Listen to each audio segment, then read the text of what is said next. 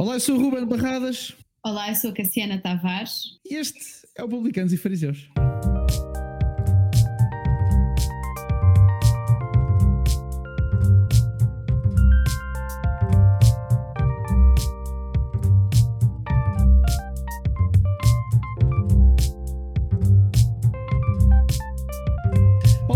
Bem-vindo ao Publicanos e Fariseus. Depois de uma pequena pausa, estamos de volta e, como sempre, o que vamos fazer é absolutamente. Bom, é absolutamente uma incógnita, certo, Cassiana? Vamos agarrar em equilíbrio, qualidade de vida, saúde mental, metemos isto tudo num shaker com um bocadinho de atualidade, abanamos e seja o que Deus quiser. Esta é a minha nova descrição do Publicanos e Fariseus. O que é que tu achas, Cassiana? Eu acho que está muito bem, estás a melhorar programa a programa. Eu, acho que está a ser refinado, é isso. está, né? está, está, está a refinar. Pois bem, a ti que estás desse lado, muito bem-vindo. Eu sou o Ruben Barradas e comigo está a Cassiana Tavares, uh, psicóloga, oradora, escritora.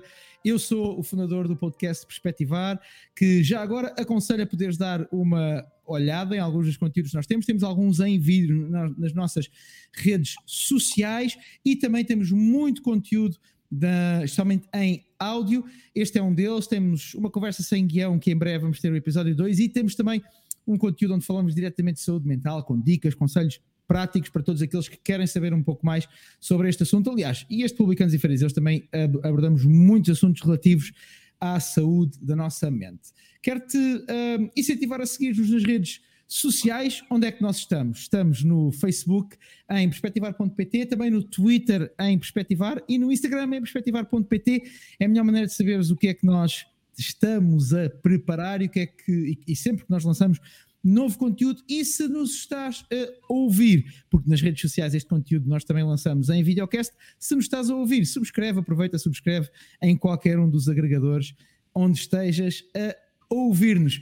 Se bem-vindo ao Perspectivar e hoje vamos a isto. Cassiana, vamos ah. começar com o nosso mito. Eu agora habituei a começar com o mito e eu gosto disto. Acho que o mito é sempre uma boa maneira de arrancarmos este. Nada este... como um bom mito para começar Nada um como um, um bom mito, não é? Então vamos ao mito de hoje. E o mito de hoje é, vamos lá pôr os rufares dos tambores, o mito de hoje é eu não consigo controlar meus, os meus pensamentos e agora em bandeja de prata doutora Cassiana, diga-nos, controla-se ou não se controla os pensamentos? Podemos perder o controle dos pensamentos. Dessa não estava à espera. E pode ser mais comum do que nós pensamos. Uhum. A nossa mente trabalha no sentido de, de ser rápida e de encontrar caminhos, no fundo, eh, padrões, caminhos que nós fazemos sempre e é confortável para a nossa mente, gasta menos energia, fez uma aprendizagem e segue sempre aquele caminho para nos dar uma visão da situação. E às vezes, mesmo quando nós não estamos a perceber isso, nós podemos ter perdido o controle dos nossos pensamentos hum. e, no fundo, achar que estamos a olhar para as situações e, e a, a, dizer eu acho isto ou acho aquilo, ou tenho a certeza que sei o que é que se está a passar, e isto pode até ser um sinal. Uh, eu sei exatamente o que se está a passar, pode hum. ser exatamente o sinal que nós já perdemos o controle dos nossos certo. pensamentos e estamos a ser dominados por eles. Posso fazer-te uma, uma questão? Uh se formos um bocadinho mais, uh, corrija-me se eu estiver enganado, mas a, a, a, tua resposta vai no sentido da um bocadinho quase da individualização, ou seja, que de facto por vezes passam-nos, vou, vou pôr isto em leigo, passam-nos coisas pela cabeça que nós não controlamos. Corrija-me se eu disser algum disparate em algum momento. Se nós fizermos uma, se adotarmos um ponto de vista um pouco mais global, ou seja, não pensando tanto no, não pensando nos pensamentos, faço o pleonasmo, mas não pensando nestes pensamentos tanto na sua individualidade, mas mais numa massa um bocadinho mais coletiva, um, faço a mesma pergunta, ou seja, uh, uh, há muitas vezes, e isto é um argumento que eu ouço muitas vezes, e às vezes até repito para mim mesmo, quase que uma entrega aos pensamentos como uma coisa que nós não temos mão, mão neles. Eu percebi-me também pela tua resposta que essa situação que tu indicas é uma situação que pode acontecer às vezes, mas provavelmente não é uma regra, digo eu. Ou seja, há aqui uma resposta híbrida, corrijo-me se eu estiver enganado. De facto, há alturas em que nós não conseguimos, porque nos sai do controle, mas numa perspectiva geral, uh, é possível. Se calhar controlar é uma palavra muito forte. Se te lembrares de, um, de, um, de uma outra, mas, mas ter uma ação intencional sobre os nossos pensamentos. Ou estou, ou estou a pensar mal? Estás a pensar bem e controlar está bem escolhido, porque eu acho que estamos a usar as palavras que nós usamos no dia a dia. Uhum. Na verdade, o que eu descrevi foi. Uh, eu falei de padrões de pensamento. Nós funcionamos assim. Criamos certo. padrões, fazemos uma ideia, uma ideia conceitos. Isto é uma criança, aquilo é um adulto, é esperado na situação A aconteça X coisa e quando uh, aquela situação que está a acontecer não se encaixa, uh, às vezes aí acontece aquilo que eu te estava a dizer que é a rigidez.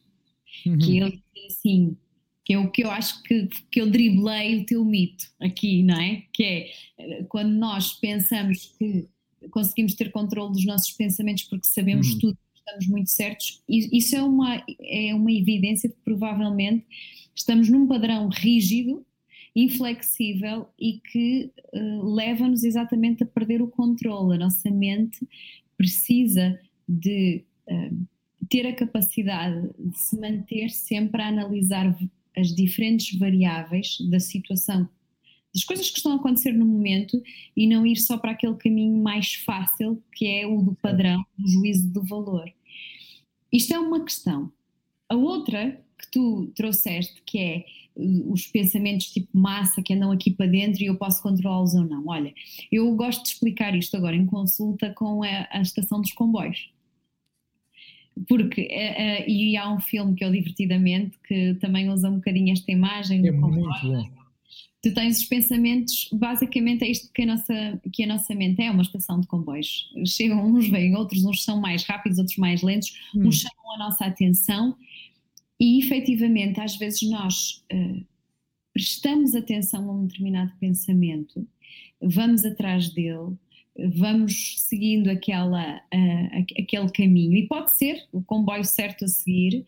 Um, e se calhar esta é a melhor resposta que eu tenho para te dar: é nós observarmos hum. o que está dentro da nossa mente, que no fundo é como a tal estação, há pensamentos a partir, pensamentos a chegar, e depois nós vamos agarrando aquele onde queremos entrar. Às vezes há pensamentos assustadores, há pensamentos que nos fazem sentir muito em baixo, um, e, e os nossos pensamentos não são necessariamente a verdade, nem são necessariamente factos são apenas pensamentos, são apenas como estes comboios que vão e que vêm e, e, e, no fundo acho que esta é uma imagem importante para perceber o que se passa dentro da nossa mente.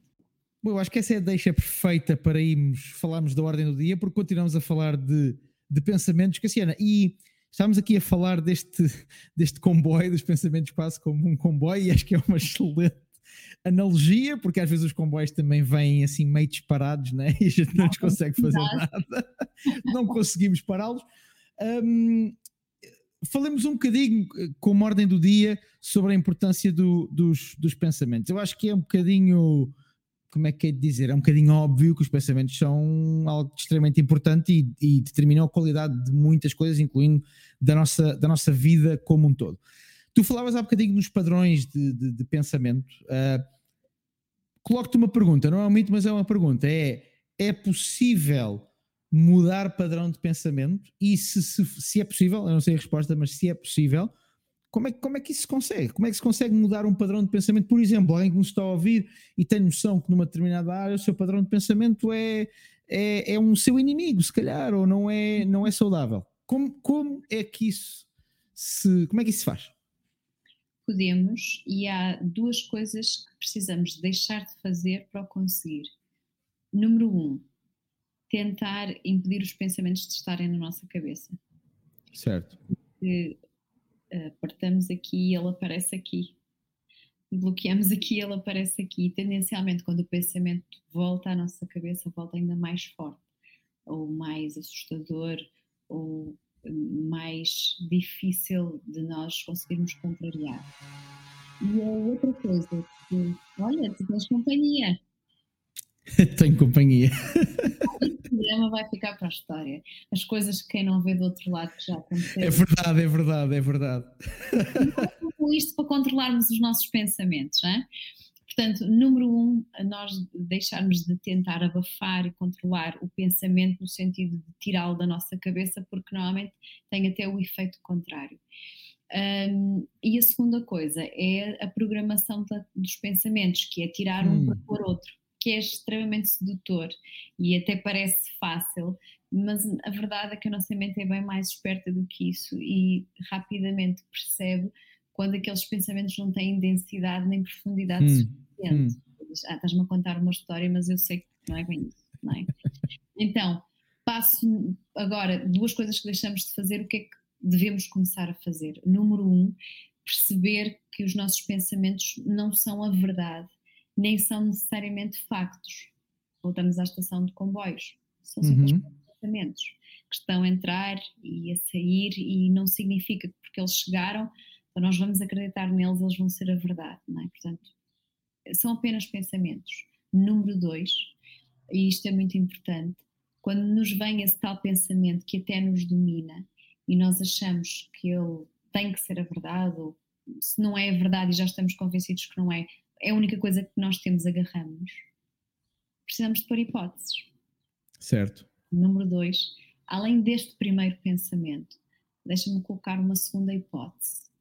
Uhum. E já agora, uma segunda, e já agora uma terceira, e já agora uma quarta, não é? E às vezes até começamos a perceber que o nosso raciocínio já está a perder alguma lógica, mas o mais importante de tudo é manter o exercício de obrigar uhum. a não repetir simplesmente aquele padrão, a não ir para aquele mesmo juízo de valor. Certo, certo. Mas espera aí, tu estás-me a obrigar a, ver que há outras hipóteses. E isto é saudável para a nossa mente e dá-nos a hum. oportunidade hum. de aprender diferente. Número 3, uh, repetir sempre o processo. Porque certo. não fazemos uma vez e, ah, eureka, agora estou a pensar impecavelmente. Não, aquele pensamento vai voltar. Então voltamos às hipóteses. Uh, depois vão vir outros pensamentos.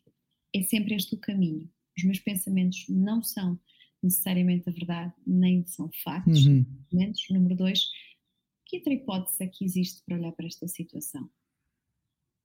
É interessante, porque estavas a falar e eu lembrei-me de, de um conceito que normalmente não é muito associado à, à saúde ou ao equilíbrio, à saúde mental, uhum. mas que me parece fundamental até para aquilo que estavas a dizer. Porque estavas a dizer, e bem, que os nossos pensamentos, e eu creio que é muitas vezes um engodo em que caímos, os nossos pensamentos não são a verdade, não são factuais per se, não é?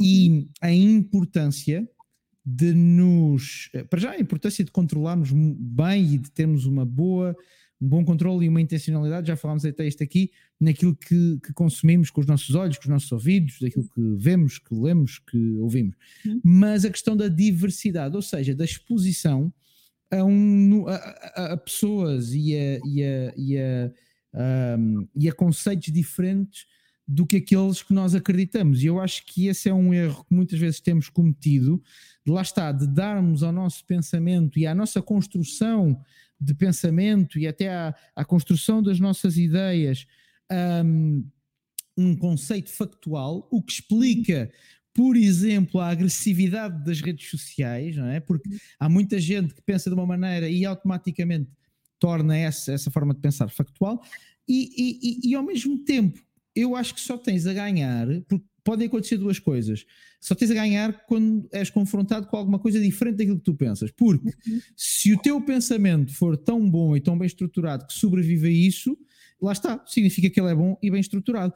Se por outro lado ele não for, então provavelmente estás um milímetro ou um metro ou um quilómetro mais perto daquilo que é factual e daquilo que eventualmente é verdadeiro. E parece-me um erro muito comum. No outro dia eu assistia, eu sou bastante ativo no Twitter, e eu assisti uma discussão fabulosa por um lado, medonha por outro, de alguém que perguntava se era possível um homem e uma mulher de espectros políticos diferentes terem um relacionamento, não é? namorarem ou casarem. Uau. E, um, isto, isto, é verídico, e se calhar é o que eu te vou dizer vai-te chocar. Havia uhum. quase, era quase consensual que não. O que uhum. me causa, o que me causou uma. Eu fiquei abananado com, no sentido de como assim? Uh, uh, e alguém até, houve alguém, eu não vou, não vou nomear, até porque era muita gente naquela discussão, mas havia alguém que dizia: Eu, eu estou no espectro X e se calhar eu conseguiria uh, estar com uma pessoa até ao espectro Y. E assim, e, e, não era um espectro assim muito diferente, não era uma grande, não era da extrema esquerda para a extrema direita, ou, ou vice-versa. O que me faz pensar de facto quão um, agarrados nós estamos às nossas bolhas, que uhum. eu creio que também é uma realidade criada pelas redes sociais. Porque nós, ao escolhermos daquela forma tão direta quem lemos e quem ouvimos, acabamos, bem ou mal, por criar uma bolha que às vezes nos dá uma impressão errada da realidade e no fim do dia cria uma polarização e uma incapacidade de ok, vamos discutir as ideias e lá está. A maior parte das vezes que eu vejo pessoas potencialmente ou pseudo a discutir ideias, na verdade estão a discutir-se, uh, estão a discutir as características do outro lado, da outra pessoa, estão a, a, a, discutir a pessoa e raramente as ideias. E eu acho que esse, esse fenómeno é tão nefasto quanto é tão nefasto para o presente quanto é para o futuro. Eu tinha um amigo meu da escola que dizia uma frase que eu nunca mais me esqueci e que eu considero absolutamente acertada. Ele lia todos os livros, ele lia muitos livros, inclusive acerca de ideologias e conceitos que ele não acreditava de, de, de, de base. E ele dizia o seguinte: para eu refutar bem uma coisa, eu preciso de a conhecer. Uhum. E, e, e, para mim este pensamento é para mim é absolutamente extraordinário. Dizer, não é o teu amigo, era eu e tu estiveste a ver a minha secretária e a mescla de livros que eu tenho aqui escondida, que não tem nada a ver uns com os outros e, e, e vão aos extremos, eh, porque eu, eu acho mesmo que a rigidez é das piores coisas que nos pode acontecer. E eu vou agarrar-me ao corpo, não é? Quando o corpo fica rígido e perde uh, a elasticidade, isso não é muito bom sinal, não é? Há, há, perdemos equilíbrio perdemos adaptabilidade para fazer as coisas, a nossa mente é exatamente assim. Quando nós uhum. estamos uhum. rígidos, com, quando a nossa mente está rígida, é muito difícil adaptares o teu comportamento. Esta, esta, tu falavas no início do poder dos pensamentos. Se eu receber um e-mail muito positivo e ficar animada e sair pela rua fora a pensar, epá, sou uma pessoa amada, sou querida pelos meus amigos, a minha interação é super positiva com toda a gente na rua se eu recebo um e-mail negativo e fico a pensar, bolas, realmente estou a viver um tempo difícil da minha vida, ninguém me liga, hum. não, isto está muito mal. E passa alguém na rua e não me cumprimenta, eu olho e faço a leitura. Realmente, que tempo difícil da minha vida. Nem este certo. me cumprimenta e fecho a cara e a partir daí não há mais interação para ninguém.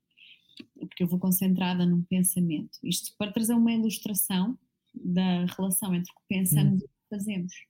E voltando certo. ao que dizias, se eu tenho um pensamento tão fechado dentro da minha bolha, eu não me consigo adaptar a outras pessoas diferentes de mim. Uh, e os riscos para o futuro é que realmente vamos fazer comportamentos muito padronizados.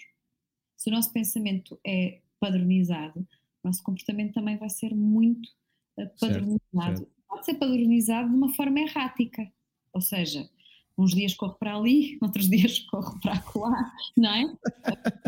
A rigidez também nos pode desorganizar assim. Uma das coisas mais maravilhosas e mais assustadoras na psicologia humana é que tu não consegues estabelecer relações lineares de causa e efeito. Vai sempre ser assim, não é? Certo. Portanto, a rigidez traz-nos diferentes males na vida.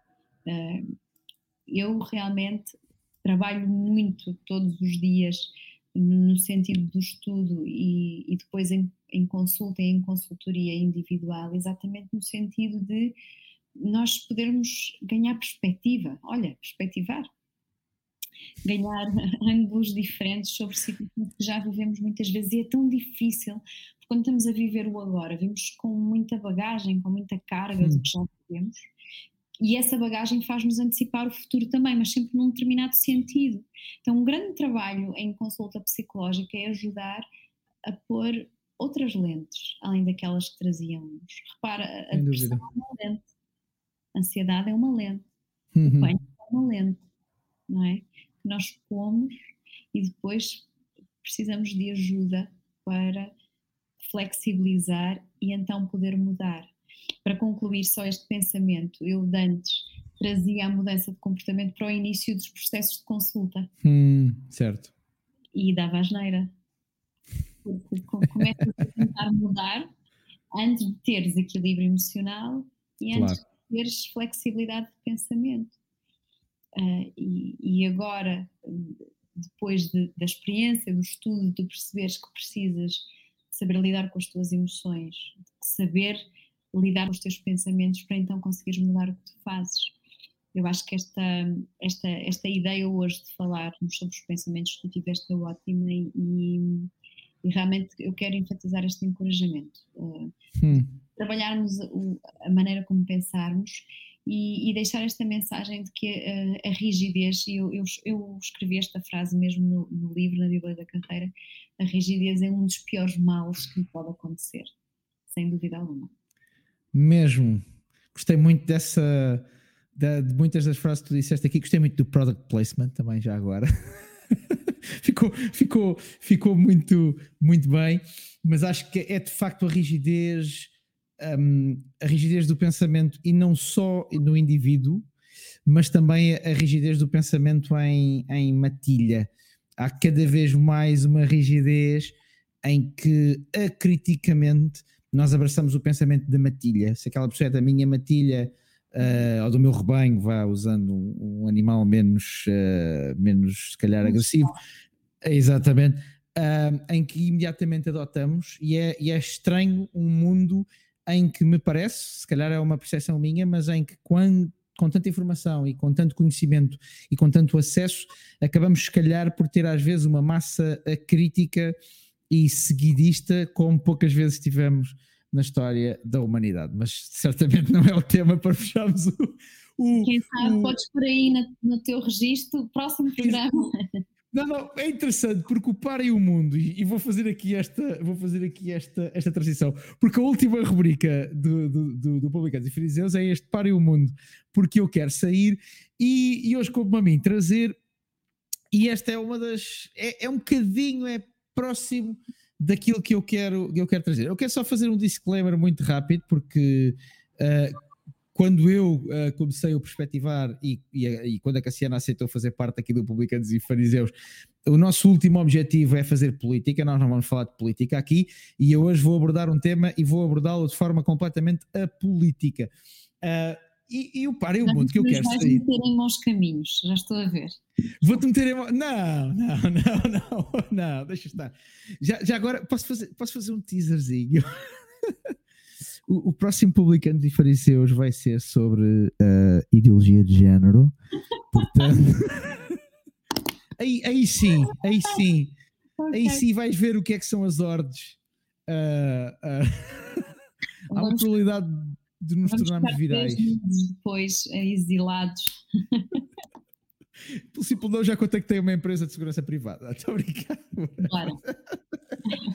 Dizia eu, para o mundo que eu quero sair, porque uma das coisas que eu tenho. Um, que eu tenho que eu tenho que me tem feito muito muita espécie vamos por assim é um é, é, é, a relação a pandemia veio expor coisas na relação das pessoas com a ciência não só a pandemia por exemplo a ideologia de género mas lá iremos para a semana ou daqui duas semanas ou três mas Uh, de facto, nós, eu estou à vontade e eu vou. Muitas das pessoas que me estão a ouvir conhecem o meu background uh, cristão e sabem que eu sou aquilo em que eu creio e, e, que durante muitos, muitos anos, aliás, ainda hoje falo publicamente e, e faço aquilo que na gíria se chama pregar.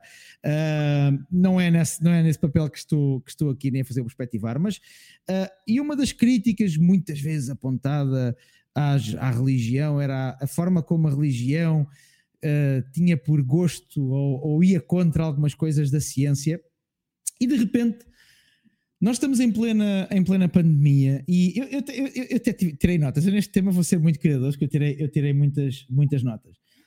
E de repente nós estamos literalmente numa dicotomia, e parem o mundo que eu quero sair aqui, mas numa dicotomia em que de um lado está o medo e do outro está a ciência, em que do lado está um, um, um medo que eu concebo que está a ser útil para alguns quadrantes, para tomar algumas decisões, porque de facto uhum. uma das melhores maneiras de controlar as ordens é através do medo. Foi assim no século XX com a ascensão dos populismos. Se estudarem um bocadinho da Alemanha no pós-Primeira Guerra, é assim que a extrema-direita chega ao poder. Uh, em boa parte, também a própria extrema-esquerda, com os regimes conotados com o comunismo. Lá estou a falar de política, mas é verdade, é história. E, e de facto, o medo, uh, até o pânico e um temor excessivo pelo poder humano acabam por ser ferramentas extraordinárias. E nós vivemos num, numa altura de pandemia em que há 16, 18 meses estamos a ser bombardeados com mensagens de medo, uhum. algumas uh, mais, como é que é de dizer? Eu diria que o medo não, mas algumas eu percebo a nível de termos cuidado e de sermos uh, cuidadosos e de sermos zelosos para com a nossa saúde e para com a saúde dos outros. Mas eu vou dar só, eu vou dar só dois ou três exemplos, e não é só em Portugal, infelizmente. Isto não é uma crítica a Portugal apenas, é uma crítica ao mundo em geral mas de facto nós, nós estamos a gravar isto no dia a seguir, portanto isto vai sair dois ou três dias depois. Portugal jogou esta semana na Hungria num estádio com 70 mil pessoas e ninguém com máscara ao ar livre. E de facto a ciência diz-nos que praticamente ao ar livre a probabilidade de transmissão é quase mínima, e no entanto nós temos N decisões em que se limita que pessoas possam estar livremente no exterior e possam ter a sua vida, claro, com os devidos cuidados, não é isso que eu estou a dizer. Nós tivemos decisões, por exemplo, em que se, uh, em que se diminuiu os horários de fecho de, de, de, de lugares quando se calhar o contrário é que devia acontecer para permitir que mais espaçadamente as pessoas pudessem lá, estar. E a minha questão é esta: nós muitas vezes falamos na ciência e apontamos a descrença de uns e outros na ciência, mas eu o meu para e o mundo é este. Acho que estamos, estamos numa fase em que devíamos acreditar mais naquilo que muitas coisas, mesmo em relação ao Covid, que cientificamente estão mais do que comprovadas e vistas, e eu entendo que ao início nós não sabíamos muita coisa, mas agora já sabemos, e deixarmos a mensagem de, de medo, de receio, de pânico. Há pessoas que ainda continuam fechadas em casa. Um, uhum. Graças a Deus pela ciência, pelas vacinas que estão que diminuíram imenso os efeitos, as mortes, os, os, os internamentos em, em, unidades de cuidado intensivo. E a minha questão é só esta: eu, eu controlei-me um bocadinho porque estes são assuntos que me zangam, e desculpa porque eu monopolizei este para e o mundo, Cassiera, mas eu estou cansado. Mas estás muito bem, eu, mas posso-te responder? Diz-me. Eu lembro-me sempre do professor Luís Fernandes, da Universidade do Porto, professor de Psicologia, que com quem eu tive o privilégio de ter aulas no primeiro ano da faculdade, se não estou em erro. Sim. Uh, de História e Epistemologia da Psicologia. E no primeiro ano temos sempre cadeiras muito ao lado do nosso desejo, não é? Mais para a faculdade, para aprender uma profissão. e basicamente, os três primeiros anos põem-te a ler livros e, e artigos, e, e, na altura não, não, não, eu não tinha, pelo menos, a maturidade para perceber o quão formativas eram algumas daquelas coisas que me foram oferecidas. Hum lamento muito em alguns momentos, nesta disciplina não lamento porque realmente as aulas eram apaixonantes levavam-nos a pensar. E uma das coisas que eu aprendi foi a ser humilde em ciência. Hum. Que uh, se há coisa que é uh, importante para quando se faz investigação em ciência, primeiro é percebermos que nós temos crenças e quando vestimos o papel de investigador não conseguimos deixá-las porque somos só Claro, claro. Aliás, se cairmos na, asneira deixarmos que não as temos, estamos a trazer um viés. Vou-te picar agora, como dizer que somos apartidários. Nós até podemos não ter uma afiliação política, mas há sempre uns que dizer que nós não gostamos, senão não somos como as pessoas, não é? Um, e por isso, eu aprendi isto nestas aulas, que eu, eu deveria ser humilde eh, e por isso a, assumir que porque há um artigo ou há um conjunto de artigos é verdade, isso é incorreto.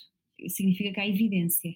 Isto é uhum. certo. Eu tenho evidências que, mas verdade, verdade, bem, esse não é bem o objetivo da ciência. certo, certo.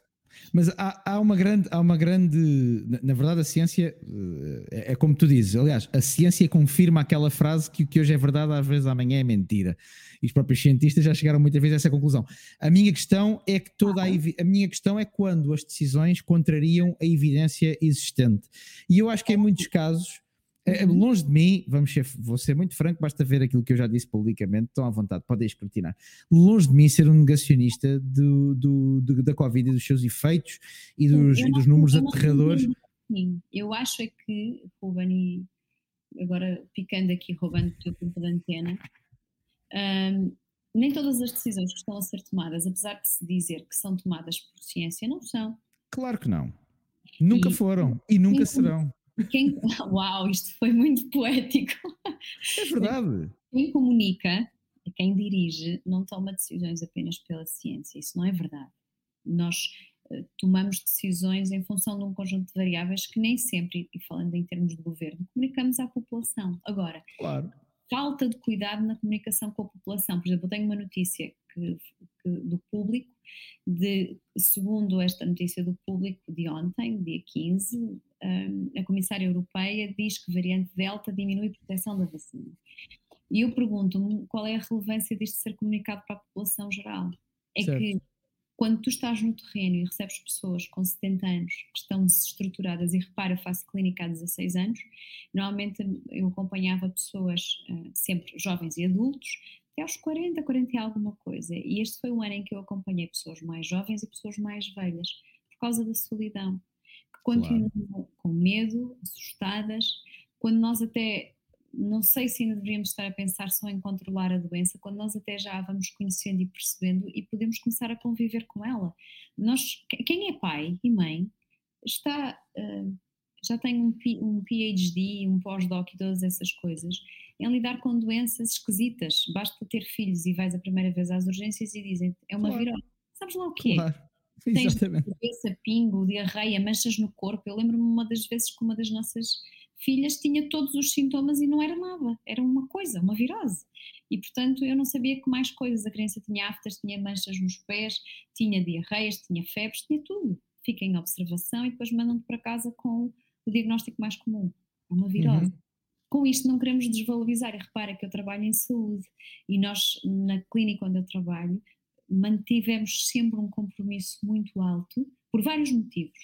Pela segurança, pela nossa segurança das pessoas que trabalham connosco e dos pacientes que nós atendemos, criamos circulações diferentes dentro da clínica e eliminamos os nossos contactos sociais. Entre claro. outros motivos, porque se nós ficássemos impedidos de trabalhar, poderíamos colocar em risco postos de trabalho. Uhum.